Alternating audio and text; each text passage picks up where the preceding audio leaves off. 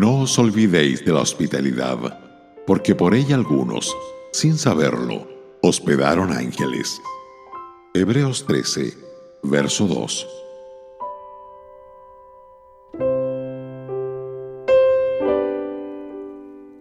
La hospitalidad no es tan solo una obligación sagrada. No os olvidéis de la hospitalidad. Lleva consigo la promesa de sorpresas gloriosas. Por ella algunos, sin saberlo, hospedaron ángeles. Para Abraham, todo comenzó como otro día habitual. Repentinamente, tres hombres aparecieron ante él cuando estaba sentado a la puerta de su tienda.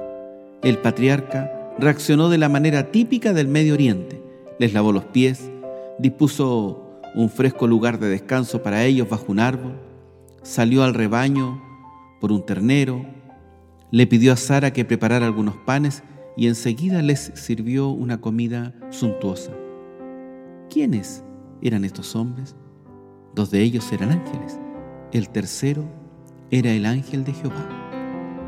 Creemos que el ángel de Jehová era el Señor Jesús apareciendo como hombre se puede ver en Génesis 18, verso 13, donde el ángel es llamado Jehová.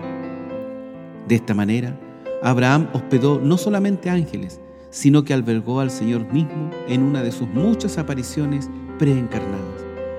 Y podemos tener el mismo privilegio, aunque nos parezca sorprendente. ¿Cuántas familias cristianas pueden testificar de las bendiciones recibidas por hospedar en sus casas a hombres y mujeres piadosos?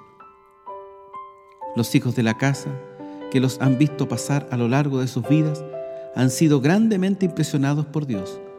El celo por el Señor ha sido reavivado, los corazones entristecidos han sido confortados y los problemas han sido resueltos. ¿Cuánto debemos a estos ángeles cuya sola presencia es una bendición en el hogar?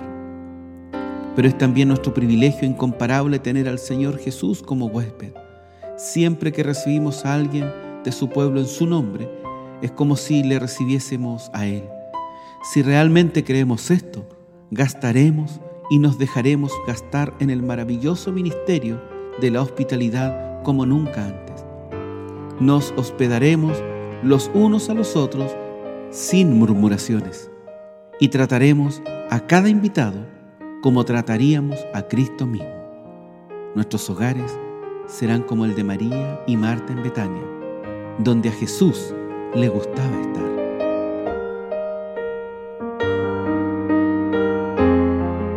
Radio Gracia y Paz, acompañándote cada día.